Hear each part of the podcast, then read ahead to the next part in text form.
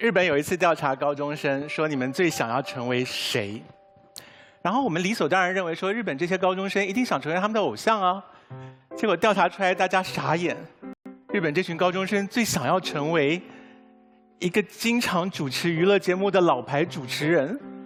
然后我们身为主持人，看来当然觉得很光荣啊，就说怎么会有人想成为我们啊？然后日本的高中生就回答说，因为这个主持人是所有的工作当中唯一一个看尽了天下美色的人。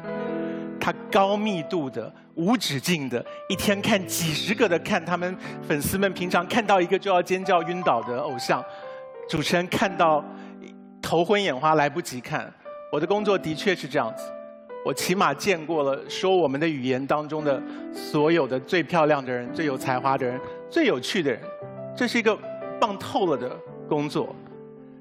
可是这也使得我有机会见识到人的美丽。有多大的威力？就是当一个美丽人走进这个房间的时候，她稍微一笑，整个房间都亮起来。可是人的美的压迫性在什么地方？它让我们自惭形秽。这四个字就是这样来的。自惭形秽就是我羞愧，我的样子怎么这么上不了台面？一个美的加害者，他是经常不会察觉到他排挤了别人的。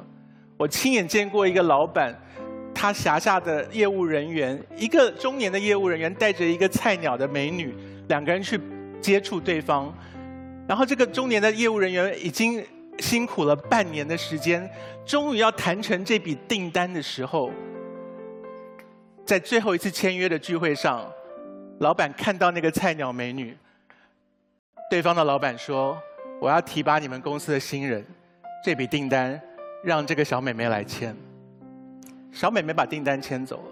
小美眉当然觉得自己长得漂亮，运气很好，遇到对方的老板愿意提拔她。可是她排挤了那个辛苦了半年才拿到这张订单的中年人。她不会觉得她的美色的杀伤力那么大，可是她的杀伤力就那么大。所以那个美女业务人员签到的那一笔订单，他的上司决定把本来应该给中年业务人员的业务奖金。给了这个小美女，小美女可能一千万的订单，她收到了十万元。这十万元当中是有美色极高的成分在里面发挥作用的，这是我们的颜值税想要提醒大家的事情。美的杀伤力，不管是加害者或者是受害者，都很少察觉这件事情。刚才对方辩友已经一再的告诉我们，我们我们已经沦落到了一个看脸的世界。我觉得我们面对问题的时候，唯一做的方法是：第一个，你要知道有这件事；第二个，你要面对这件事。而交颜值税是我们面对的方法。你可能会说，为什么要交税？其实就跟为什么要立法律、为什么要设定交通规则是一样的事情。比方说，我们帮车辆设了高架桥，让车子爬过去；我们让人类走地面，为什么？为什么不倒过来，让人走高架桥，让车子走地面呢？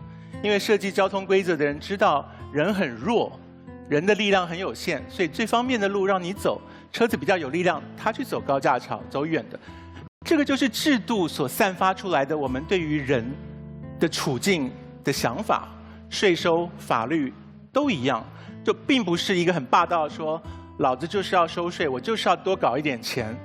税是一个制定制度的人跟我们沟通的方法，在告诉我们：你们可不可以不要再假装世界上没有看脸吃饭这件事情？我们就是活在这么一个世界里。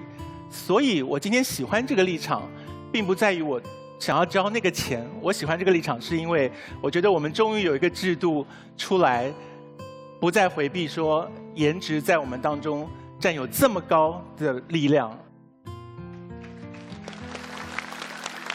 不管这个税收不收得到，技术上做不做得到，好不好都不重要。我觉得重要事情就在于，我们用这个来表达我们对于美色所具备的杀伤力的一个态度。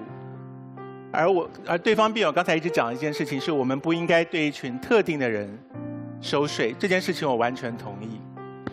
美是一个状态，不是一群特定的人。你到某一个岁数会具备美，你到某一个岁数会失去美。当这个美的侦测器察觉到你的第一根白发、第一条皱纹、第一块赘肉的时候，美色就离你而去了。它只是一个状态而已。你只有在那个状态中，才能享有这个奢侈品。美丽不是寻常的事情。然后最后，我回答对方辩友一再指责我方造成歧视这件事，我认为刚好相反。我认为我们影剧圈已经造成了一个错误的态度，认为美是必需品，只要谁不漂亮，他就要受嘲笑。